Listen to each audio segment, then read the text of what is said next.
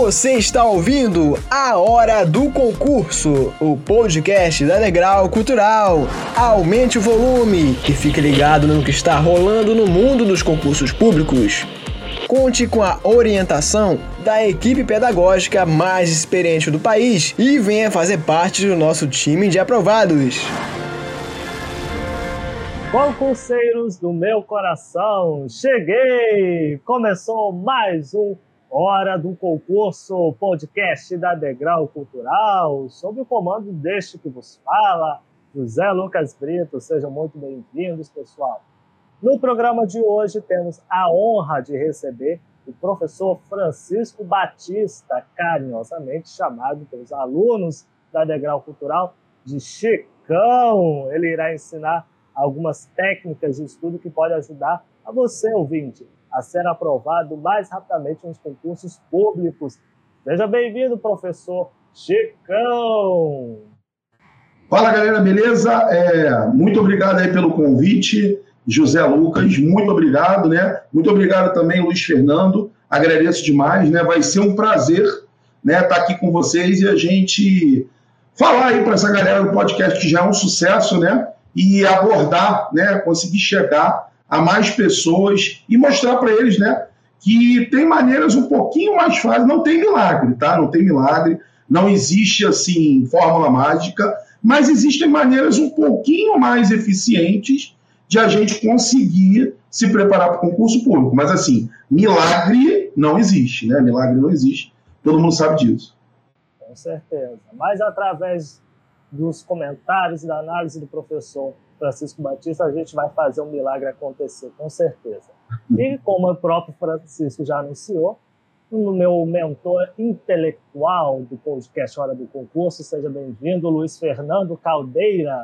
Olá, José. Olá, Francisco Batista. Olá, ouvinte. Muito obrigado aqui né, pela participação de vocês, vocês que estão fazendo desse podcast um grande sucesso, né? Aí nas, no Spotify, nas principais plataformas digitais do áudio. É um grande prazer estar aqui toda quinta-feira aí, trocando essa ideia com vocês, né? É, de tentar é, ajudá-los, né?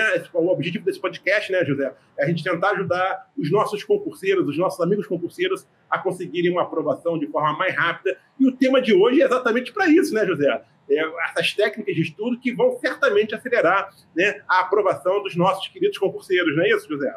Com certeza, uma forma de cortar caminho, podemos pensar dessa forma, de você conseguir chegar mais rápido no objetivo, que é a aprovação. Então, Luiz, já que você tomou a palavra e se apresentou para os nossos ouvintes, deixa você a primeira pergunta do episódio de hoje ao nosso convidado. Com certeza. É, mestre, assim, a gente percebe né, é, que alguns candidatos, né, aquelas pessoas que se preparam para concursos públicos, a gente vê gente que consegue a aprovação num curto espaço de tempo. A pessoa, às vezes, com cinco, seis meses de estudo, consegue uma aprovação. E nós vimos outras pessoas que, às vezes, demoram mais tempo, levam, às vezes, dois anos, três anos, até conseguir uma aprovação, até conseguir efetivamente uma classificação e uma vaga né, no serviço público. Por que, que isso acontece, mestre? É falta de técnica de estudo? É, assim, é, vamos lá. Primeiro, eu acho que a gente tem que separar né, em dois tipos de concurso. Primeiro, a gente separa num concurso específico e um concurso para público geral. Concurso específico, eu digo o seguinte: quando a gente fala assim, concurso para enfermeiro, concurso para professor do Estado, um concurso que uma área específica vai concorrer. Esse concurso, como, como ele restringe bastante os candidatos, ele, ele tende a quem já está mais preparado de uma faculdade, de um curso, conseguir uma aprovação um pouquinho mais rápido. Já num concurso de aspecto mais amplo, por exemplo, um técnico de tribunal, né, ou então um investigador da polícia, né, que aceite qualquer segundo grau ou qualquer nível superior, a gente já tem uma, uma um aspecto maior né, de concorrência e também a galera não está preparada para aquele concurso. Muitas vezes ela chega e vai se preparar com a gente. Aí o que, que acontece é o seguinte: é, lá na sala de aula da Degrau, né, assim, em todas as unidades, Degrau é o maior curso aí do, do, do, Rio de Janeiro, com certeza absoluta, a gente consegue perceber, né, a gente consegue perceber que, a, a, vamos dizer assim, A atitude do aluno que passa mais rápido é totalmente diferente de uma atitude de um aluno que vai demorar aí dois anos para passar. Isso, com certeza absoluta, se deve ao que? O comprometimento do aluno com o concurso. O aluno que está mais comprometido, ele consegue uma aprovação mais rápida. O aluno que está menos comprometido, ele demora mais, porque a ficha demora a cair. É o que eu falo para os alunos, eu, falo sempre quando na primeira aula, na inaugural, eu sempre falo, olha, se você não, não tem disposição para pagar o preço do concurso, nem continua aqui. Vai lá na secretaria, pegue seu dinheiro de volta e vai embora. Porque assim, ó, é impossível o aluno passar só com a sala de aula. É, é, mandatório, é obrigatório que ele estude em casa. Só que muitos alunos, né, eles não estão acostumados com isso, porque assim, o nível da maioria dos nossos colégios ele é muito ruim. Então o que, que acontece? Os alunos passam de ano sem nunca ter estudado praticamente. E ele chega no concurso e já vai acontecer assim. E não vai, o concurso é um mundo totalmente diferente. Então, assim, essa é a primeira. E, obviamente, né, depois que o cara entra no mundo, ele vai procurando, algum, no mundo dos concursos, ele vai procurando um atalho ou outro, né, né, não, não é milagre, mas uma forma mais é, eficiente de estudar ou não. Perfeito. Pois e é. é. bom lembrar, né, Lucas, José, desculpa aí, Francisco, acho que é bom lembrar também que tem muito candidato que acha o seguinte, cara, pô, eu vou estudar 7 horas por dia, 10 horas por dia, aí fica dois dias sem estudar e depois volta de novo 10 horas. Esse, é, isso está errado, é uma, é uma técnica errada, né? É mais, é mais eficiente de estudar menos horas por regular, dia, mas né? de forma regular, do que efetivamente estudar vários períodos, longos períodos, não é isso, mestre? Com certeza. Eu canso de falar que assim, o que faz o cara passar não é sete horas de estudo em um dia, e sim duas horas de estudo todo dia durante a semana. A gente tem que criar um hábito, uma rotina, porque é a mesma coisa. Assim, eu sei que eu não sou a pessoa mais mais apta para falar isso, mas estudo é igual academia, né? Vamos dizer assim. Por quê? Não adianta o cara que nunca estudou querer sentar na cadeira e estar sete horas direto. Não vai conseguir, cara, é impossível. Né? É impossível. Estudo requer o quê? Requer um, vamos dizer assim, uma, uma dedicação, requer um, um, vamos dizer assim, um condicionamento até do próprio corpo e da mente. Você não para pessoa que nunca estudou, ele pode ficar cinco horas sentado na frente do livro, seis horas sentado na frente do livro, mas ele não vai estar efetivamente estudando. Né, porque requer um condicionamento. Não, não dá para começar do dia para a noite, sair do zero e estudar oito horas por dia. É impossível isso. Né? É impossível. Com certeza. É preciso realmente a pessoa começar. Os professores sempre falam: começa, se você não tem um hábito, começa de pouco, uma hora, duas horas, e conforme vai se acostumando, vai aumentando o seu tempo de estudos para você se habituando. Então, professor, falando sobre o tema de hoje, que é sobre as técnicas de estudo, eh, quais são as principais que o senhor pode elencar aqui para os candidatos que, que devem ser utilizadas para quem quer obter a aprovação no concurso? Bom, vamos lá. A primeira coisa que eu sempre falo é assim, ó, para você passar no concurso público, o conhecimento teórico não é o que te faz passar 100%. Conhecimento teórico dentro de uma probabilidade, de uma, de uma porcentagem que leva o candidato à aprovação é 70%, 60%, 70%. Os outros 30%, 40%, ele advém de outras, né, de outras habilidades que o aluno tem que desenvolver. Bom, a primeira coisa que eu falo é o seguinte: é, lá na Tia Maroquinha, no segundo grau, na faculdade, seja onde for, a Tia Maroquinha ela fazia uma prova para testar se o aluno aprendeu a matéria, se ele absorveu o conhecimento.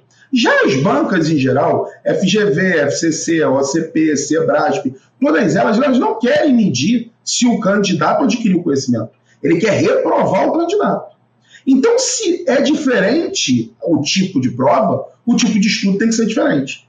Lá na Tia Maroquinha, a gente estudava, vamos dizer assim, num bimestre, dois meses, oito, oito aulas por mês, 16 aulas, uma teste e uma prova. O que a Tia Maroquinha fazia? Ela dava 14, 13 aulas teóricas e uma aula de exercício.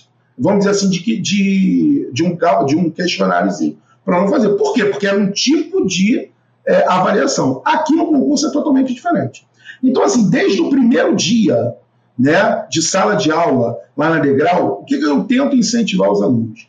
Você tem que estudar de uma maneira diferente de antes. Você vai ter que estudar aí.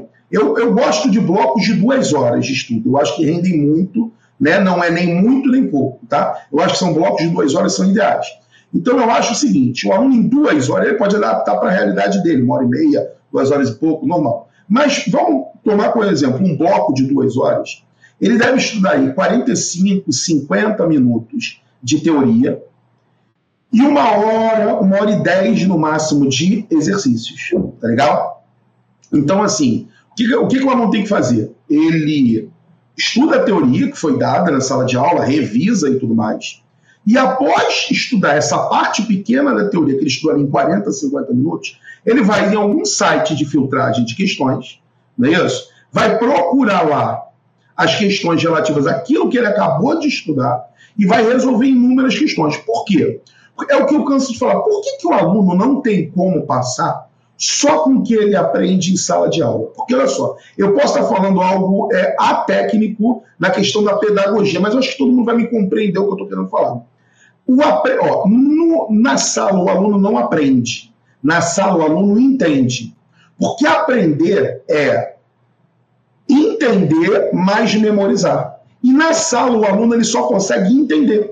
É tanta informação que ele não consegue memorizar. Então ele precisa desse estudo em casa, calcado em questão, para conseguir fechar o ciclo do aprendizado. Ele entende em sala de aula e quando ele chega em casa ele fixa a matéria. E aí fecha o ciclo do aprendizado e fecha o aprender. Né? Então, assim, essa, para mim, é a principal, né, a principal ferramenta e a principal forma de estudo que o aluno tem que fazer. E aí, é, eu também não quero me alongar demais aqui, né? Mas assim, a gente tem, por exemplo, ó, na matemática, pode parecer besteira o que eu estou falando, mas isso ajuda muito. O aluno já tem que ter uma. No, no direito, né? No direito, é, a interpretação jurídica era muito importante. Então, os alunos eles têm uma dificuldade muito grande com o português, né? com, a, com a interpretação do português. E aí, nisso, peca o aluno. Né? Nessas últimas provas passadas aí da FGV, principalmente, a gente vê que é, o aluno ele, ele tropeça muito dentro do português, mas não na prova de português só. Ele tropeça dentro do português na prova de direito. Tá? Outra coisa que o aluno tem que entender também aqui é que a banca ela usa diversas formas para fazer o aluno errar. Uma delas, por exemplo, é psicologia de prova. Existem vários atalhos, vários gatilhos mentais que a banca usa, se o aluno não estiver preparado resolvendo a questão, ele cai. Quer ver, por exemplo, um primeiro, ó, esse é clássico, quando numa aula de direito constitucional, quando eu estou abordando ali direitos políticos e tudo mais, eu sempre faço essa pergunta para brincar com os alunos. Eu, eu, sempre pergunto assim, pergunto rápido. E, cara, 99% responde errado. A gente pergunta assim, vamos lá, galera, o voto. De 0 a 16 anos, o voto é? Aí a galera, facultativo. Porque tem 16 anos e voto na mesma frase, o cara sempre grita facultativo. É um gatilho mental. Só que, óbvio, se o cara parar para pensar, todo mundo sabe que de 0 a 16 anos o voto não é facultativo. 0 a 16 anos não vota. Né? É proibido, não existe. Entendeu? Mas são gatilhos mentais que a banca usa dentro da prova para fazer. Outro, quer ver? Outro gatilho mental. Não é, não é gatilho mental, mas é técnica para o aluno errar. A gente sabe que o direito como um todo, ele tem muitas exceções. Às vezes tem mais exceção do que regra. Aí o que, que a banca faz? Ó, a FGV, a FCC e a SESP adoram isso. A SESP quando é questão múltipla escolha. Tem várias questões, tá? Tem várias questões que a CESP coloca assim, a FGV, a FCC, elas colocam cinco alternativas, obviamente. As quatro, tem quatro alternativas dizendo que sim, e uma alternativa dizendo que não. E a resposta correta é o não. Só que o aluno olha para aquilo, ele não, ele, ele não marca, ele não tem coragem de marcar. Porque ele fala assim, pô, não é possível. Tem quatro alternativas, ó. Alternativa A, precisa de autorização disso. Alternativa B, precisa de autorização daquilo. Alternativa C, precisa de autorização X. Alternativa D, é necessário uma, uma autorização especial. Letra E, não é necessário nenhuma é, autorização e é vedado a censura e a licença.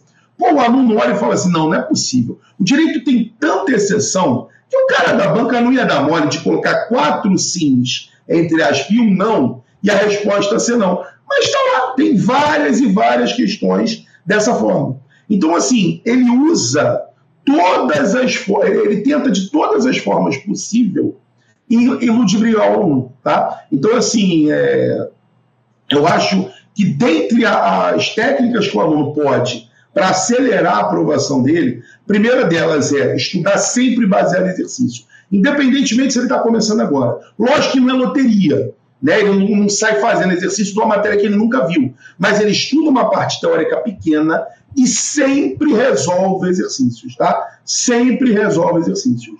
Porque no exercício ele fixa aquilo que ele estudou e ele vai ver a forma que a banca pergunta, tá legal? A forma que a banca pergunta.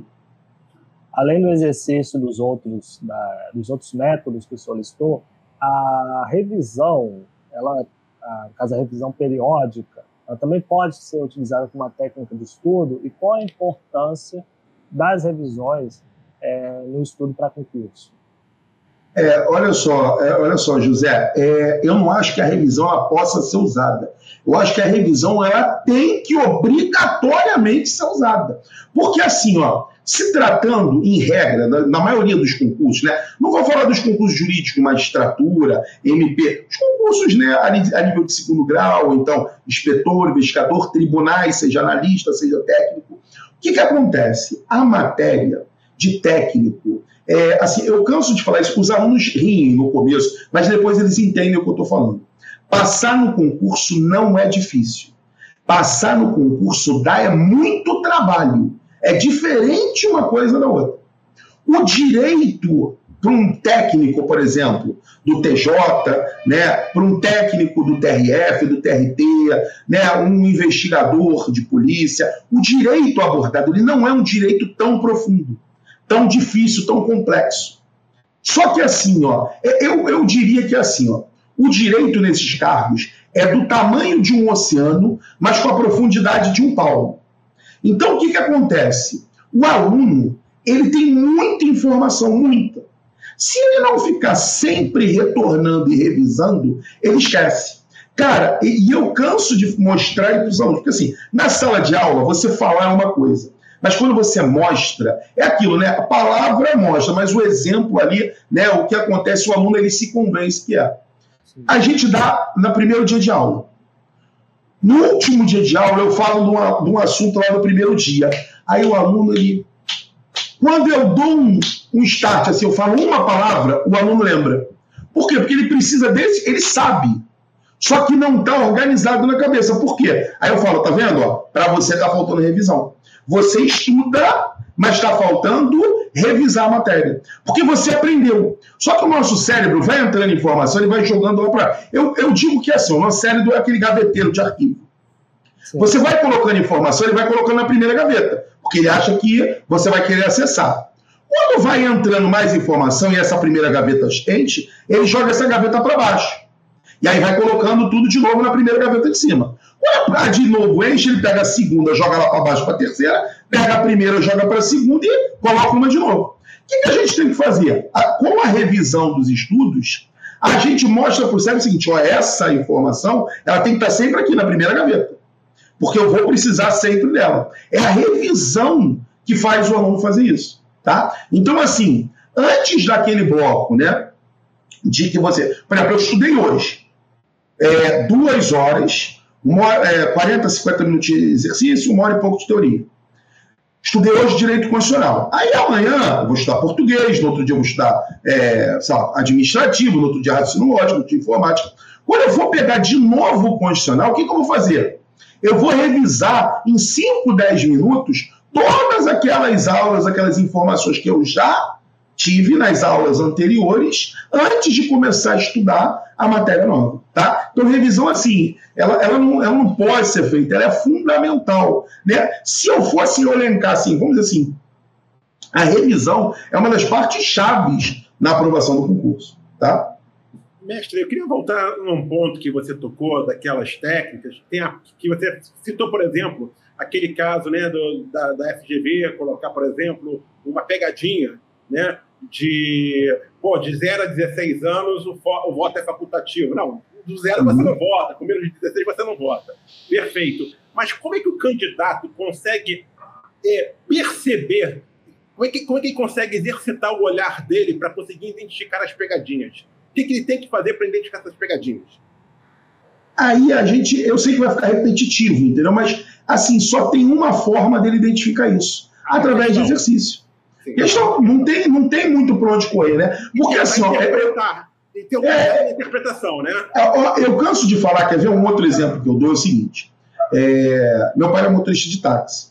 Então, assim, eu não podia pegar o carro em casa, porque o carro era ganha-pão, né, da gente tudo. Então, eu aprendi, entre aspas, a dirigir na autoescola.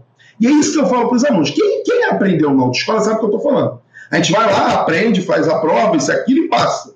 Só que você sabe dirigir, não. Porque, aí, é, o que eu, mas o que eu canso de falar para os alunos é o seguinte, ó. Eu dou, tento dar o meu melhor, como todos os professores lá tentam dar o seu melhor, obviamente. Só que assim, eu tenho uma coisa que eu posso tentar ensinar para o candidato. A matéria, dar um estímulo, uma palavra amiga, mas tem uma coisa que eu e nem ninguém vai conseguir passar para o candidato. É experiência. Experiência você só adquire fazendo. Então, como é que eu ganho experiência de prova? Como é que eu ganho experiência de questão? Fazendo questão. Não tem para onde correr. O problema é que hoje em dia o mundo ele é muito imediatista. E aí tem muita gente por aí que fica vendendo soluções milagrosas que não existem. Só que a gente é. Né, algumas pessoas gostam de, ter, de ser enganadas, assim, vamos dizer, né? Porque é difícil você pagar o preço por uma coisa. Então, assim, não adianta. Só dá para aprender, só dá para ter experiência fazendo. Não tem muito para onde, onde correr. Mexe especificamente aí sobre as, o estudo das disciplinas jurídicas, né? Como é o direito constitucional, que é a sua especialidade, né? Quais são as, é, quais técnicas podem ser utilizadas, cara, para conseguir decorar, aprender tantas leis, decretos, súmulas, jurisprudências? É tanta coisa para estudar. Como conseguir entender, mas também decorar isso? Porque vezes você precisa decorar, né? O que, que pode é. ser feito? São os mapas mentais? As... É, é, é isso, ó, vamos lá. A gente tem, ó, a gente tem duas coisas. Hoje em dia, a gente tem que. Eu digo o seguinte: há 15 anos atrás, a, o nível de decoreba da prova era muito maior. Hoje em dia tem que decorar? Lógico que tem, muita coisa. A gente ainda tem que decorar. Só que é, ultrapassou um pouco isso. Então, assim, como, como você falou, Luiz, perfeitamente, mas é, é assim, eu brinco com os alunos em sala, né? Você pode fazer duas, uma coisa. Depende se tu é pobre, se tu é rico. Se for rico, é mapa mental. Se for pobre, é esquema não é isso? Mas é tudo a mesma coisa, não é isso? É. Né? Rico faz mapa mental, pobre faz o famoso esquema que a gente sempre teve, não é isso? Né? É, o mapa mental é o esquema gourmet, não é isso? Hoje em dia, vamos colocar assim. Mas o mapa mental é por quê? Ó? O, o, o homem, né, o ser humano, né, ele é, em, na sua grande maioria, visual. Então, assim, o mapa mental ele é excelente. Porque o mapeamento é um esquema. Eu canso de falar isso nas minhas aulas. Os alunos, às vezes, eles gostam que o professor dite tudo. Só que ditando tudo, é que aqui eu não tenho como escrever. O professor gosta só de escrever, né? Um quadro, alguma coisa, necessidade de escrever. Mas vamos lá, tentar passar sem escrever. Por exemplo, o aluno gosta assim, ó. Vamos lá. Direito de liberdade de manifestação do pensamento. É de acordo com o artigo 5 inciso 4 da Constituição. É, nos assiste o direito de liberdade de manifestação do pensamento. Vamos lá, é livre a manifestação. O aluno gosta que diga isso tudo. É livre a manifestação do pensamento vedado do anonimato. Anonimato consiste em a pessoa falar e não se identificar. Por que, que é livre a manifestação do pensamento vedado do anonimato? Porque se você ferir a honra de alguém, você vai ter que ressarcir. O artigo 5 inciso 5. Tá, agora tem coisas que mesmo sendo. Entendeu? Assim fica muito grande, o aluno nunca vai decorar isso. Nunca. Não adianta, vai ficar bonitão no caderno dele e tudo mais, mas ele nunca vai decorar. Então ele precisa aqui de um esquema que ele vai colocar lá. Anonimato, ele risca, não pode anonimato. É a manifestação do pensamento, é livre, que é diferente de total, absoluta, plena. Vai riscar também. Por que, que é livre, não é total, absoluta, plena? Porque tem coisa, mesmo de forma não anônima, eu não posso falar. Por exemplo, discurso de ódio, apologia. Ele faz isso em três linhas, ele faz o esquema. Quando ele fizer a questão, ele vai lá, fez a questão. Teve dúvida, ele volta no caderno e olha. Ah, beleza, certo. Aí fez outra questão, volta no esquema, olha. Quando ele chegar no dia da prova, que ele fechar o olho para pensar, ele vai ver o mapa mental na frente dele. fechou o olho, ele vai ver o mapa mental, de tanto que ele revisou, né? Então, assim, isso é uma das técnicas, tá? Uma outra também que eu queria falar aqui só rapidinho é o seguinte: é analogia e interpretação jurídica, mas no segundo, quer ver? Olha só. No direito, pode parecer besteira o que eu estou falando, mas isso ajuda muito os alunos. Eu até queria falar aqui, porque eu acho que é, aqui a gente tem uma abrangência muito grande, né? Sucesso muito grande aí no podcast, então, assim, a gente tem uma abrangência muito grande. O que acontece, assim, ó, por exemplo, no, no direito, o nome do instituto jurídico ele leva o significado em português. Diferente das outras matérias, por exemplo, o Teorema de Pitágoras, foi Pitágoras que desenvolveu. Fórmula de Bhaskara, Bhaskara desenvolveu. Linus Pauling na Química, foi Linus Pauling que desenvolveu lá um S2, 2S2. No direito, não.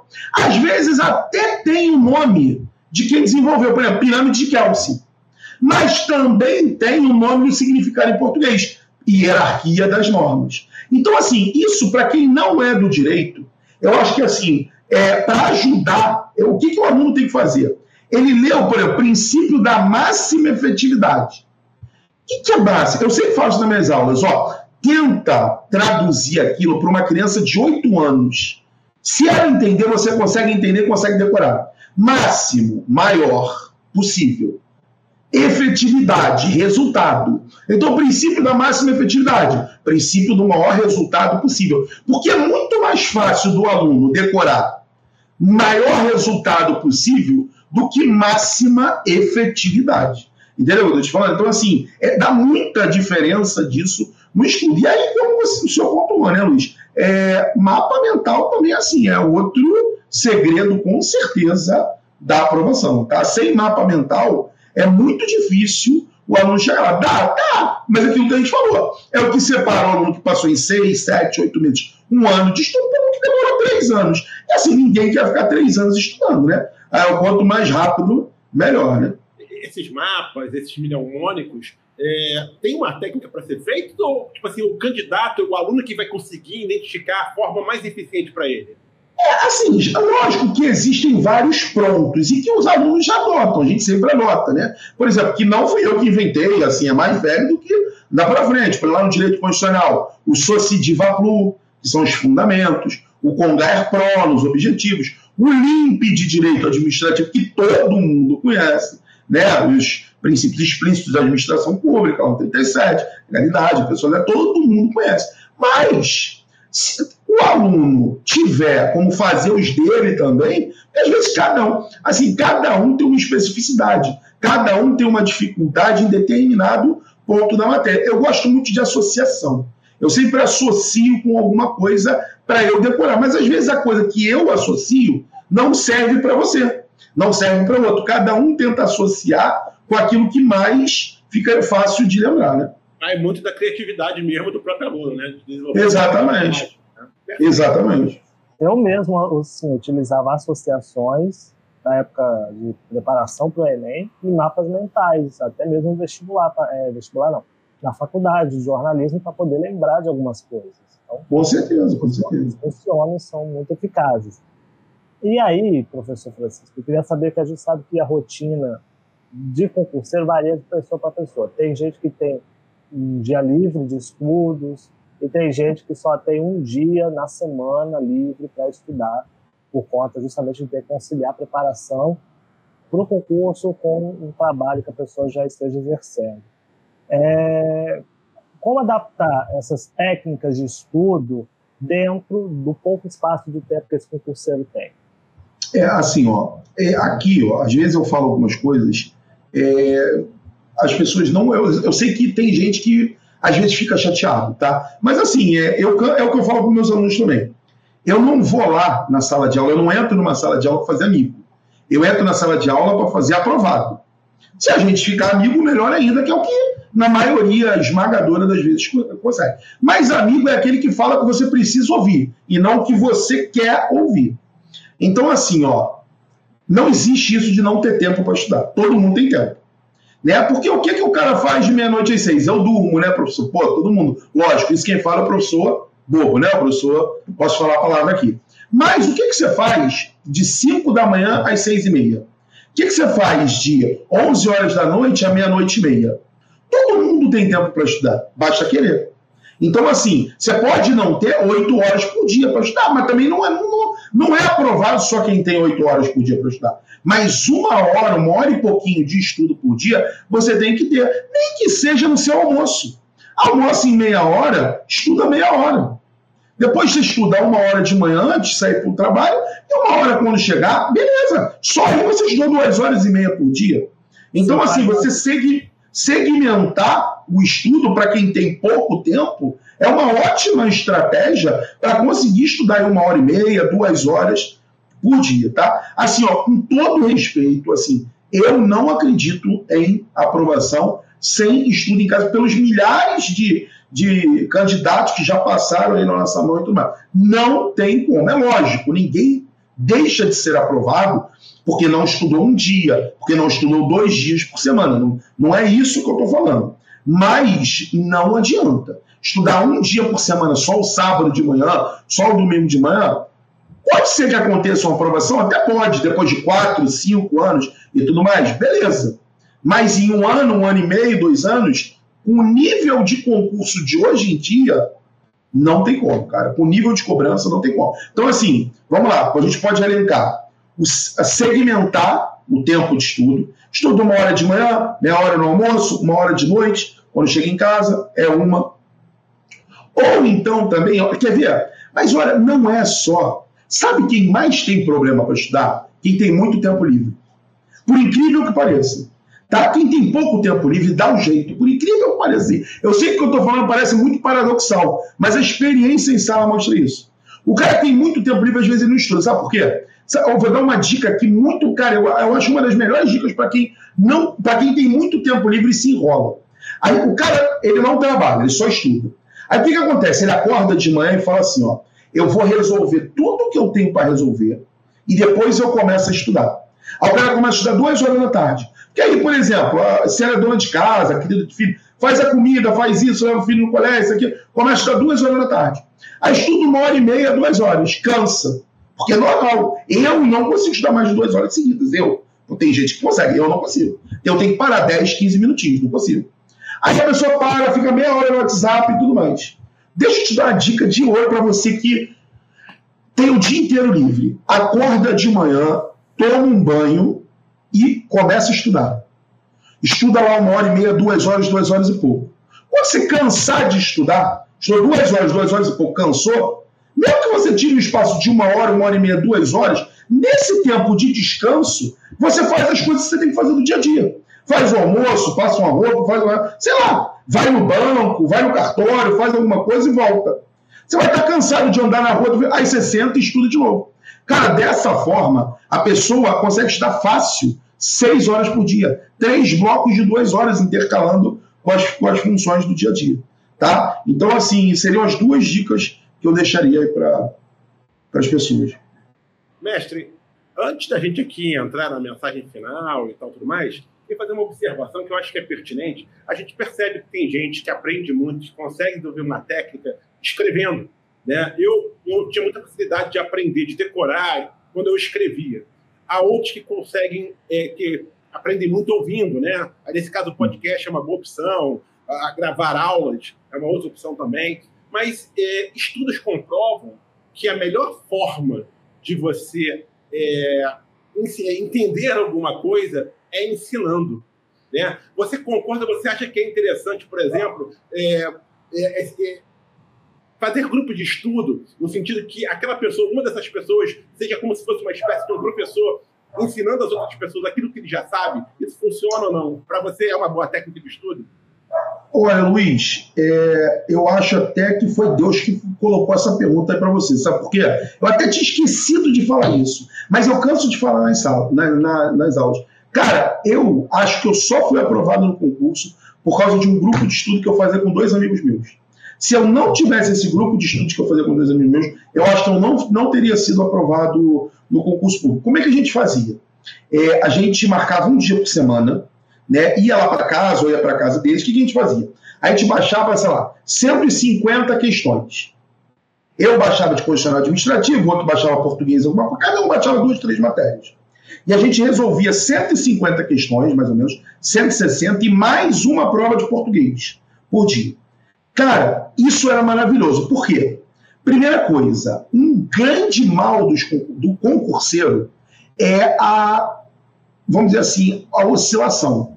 Tem dia que você está muito bem, mas tem dia que você está muito mal. Só quem estuda há muito tempo sabe disso. Depois de um ano de estudo, aquela sensação de que você nunca vai passar, ela é muito recorrente no concurseiro. E o grupo de estudo ele te ajuda. Porque assim, ó, eu vou, com perdão da palavra, eu ligava para esse amigo meu e falava, pô, cara, ó, cara, hoje eu tô malzão, cara, acho que eu vou desistir. Ele, isso mesmo, desiste aí. O que tu vai fazer? É, faz o seguinte, pega o teu, abre o celular aí, tira o extrato do banco, tu vai ver que tu é pobre, e aí não tem. Então, assim, a gente, como era só homem, tem aquela brincadeira né, e tudo mais, e um ajudava o outro. Fora isso, a gente tinha o estímulo de que em tal dia da semana a gente ia resolver aquelas questões todas juntas. E gerava uma competição boa entre a gente. E além disso, aí entra no que você falou aí brilhantemente. Quando, cara, eu tinha uma dificuldade muito grande em português, na, eu nem me lembro direito agora, né? A partícula C, se era, era passivadora, se era índice de determinação do sujeito. Cara, esse outro amigo meu, ele era, ele era muito bom nisso, muito bom. Cara, de tanto ele me explicar no, no nosso grupo de estudo, eu acabei aprendendo e ele acabou melhorando mais ainda. Tinha coisa que eu explicava para eles, que tipo assim, na hora que eu ia explicar para eles, é que eu, peraí, mas eu fiquei com uma dúvidazinha também, que eu não sabia que eu tinha dúvida, que ela só surgiu na hora que eu fui explicar para eles. Aí eu acabava tirando a minha dúvida também. Então, com certeza absoluta, você explicar para outra pessoa é a melhor forma de você adquirir conhecimento. E aí, nesse caso, pode ser isso, talvez uma mentoria entre os alunos, entre eles mesmos, né? ou também um grupo de estudos, que eu acho maravilhoso, né? Um grupo de estudo, porque aí o grupo de estudo ele alinha isso que você falou, de um explicar para o outro, e com aquilo que eu falei também, trabalhar em cima de exercícios e questões. Então, assim, muito bem colocado, eu tinha até esquecido também, muito bom. Perfeito, mestre. Mestre, a gente quer agradecer aqui a sua participação. Né? Eu queria que você deixasse aí uma mensagem final para os nossos é, ouvintes, nossos concurseiros que sonham em conquistar a tão sonhada estabilidade empregatícia e financeira. Aproveite também e deixe aí as suas redes sociais para quem quiser te acompanhar. Ó, primeira, vamos lá, dois minutinhos assim, para a gente estruturar aqui. Primeira coisa, fazendo um resumo aqui. Duas dicas mais importantes, assim, que eu acho que eu reputo mais importante de tudo. Exercício, muita questão. Não tem, não existe preparação para concurso sem realizar duas mil, três mil, cinco mil, dez mil questões. Não existe isso. Segundo, revisão. A revisão é tão importante quanto os exercícios. Embora no exercício você acabe fazendo a revisão também, tá? Isso é a primeira coisa. Segunda dica que eu dou: concurso é uma guerra. Então você tem que se preparar, tá? Você tem que ter as ferramentas certas, a preparação certa para o concurso. Senão, não vai dar bom. Só existe uma maneira do cara não passar no concurso: desistir. Se ele não desistir, uma hora ele vai passar. Com um pouquinho mais de tempo, com um pouquinho menos de tempo, mas uma hora ele vai passar. Agora, eu sei que o psicológico influencia muito, tá ligado? O psicológico influencia muito. Então, um, grupo de estudo, um acompanhamento assim. E outra coisa, só concurseiro entende concurseiro. Porque, assim, por incrível que pareça, é, o concurseiro parece que você não é ninguém. Mas coloca uma coisa na sua cabeça. Se hoje você acha que você não é ninguém, você não está estudando, não tem uma boa colocação e está ali estudando, batalhando, e todo mundo caçoa de você, né? É isso aí no que for de estudar, vai passar agora, não vai acontecer. Se lembra de uma coisa: concurso, junto com a Mega Sena, é uma das poucas oportunidades que você passa de um Zé Ninguém para talvez o mais bem sucedido da sua família, e assim, ó. Entendeu? Porque concurso um dia você não era ninguém, o cara está estudando, nunca vai passar isso, aquilo, aquilo. Para no outro dia, quando tu toma posse, eu falo, pô, sempre acreditei. Isso sempre acreditei que ia passar. Entendeu? Então, assim, cara, e outra coisa, para encerrar, eu não conheço ninguém, ninguém que tenha se arrependido de passar no concurso. Ninguém. Conheço muita gente que se arrependeu de ter desistido e depois voltou para estudar. Agora, se arrependeu porque estudou, porque gastou tempo estudando, nunca. Beleza? Quem quiser trocar uma ideia, continuar a bater um papo, me adiciona lá no Instagram, arroba prof.francisco prof.baptista com P de pobre. Beleza? prof.francisco.baptista. Pode, pode mandar mensagem lá, a gente troca uma ideia, é, tiver alguma dúvida, tudo mais, fica à vontade. E, de novo, queria agradecer aí, tá? Ao José Lucas, ao Brito aí e ao Luiz Fernando Cadeira. Muito obrigado pela oportunidade aí. Foi um prazer e uma honra participar com vocês aí. A gente agradece, mestre.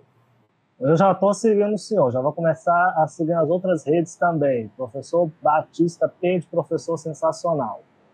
Luiz Fernando muito Cadeira, muito obrigado por mais uma vez contribuir aqui com seus conhecimentos também, junto comigo no Hora do Concurso.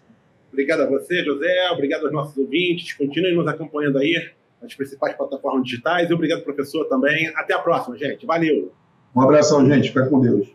E você que acompanhou a entrevista com o professor Chicão, faça aqui o convite para que você continue prestigiando o podcast Hora do Concurso. Basta você clicar no botão seguir do Spotify ou de qualquer outra plataforma digital de sua preferência, pois assim você será notificado quando o novo episódio estiver no ar. Siga também as redes sociais da Degrau Cultural para ficar informado sobre os novos episódios, também ficar sabendo das notícias do mundo dos concursos e das super promoções da Degrau. Fiquem todos na paz e até a próxima!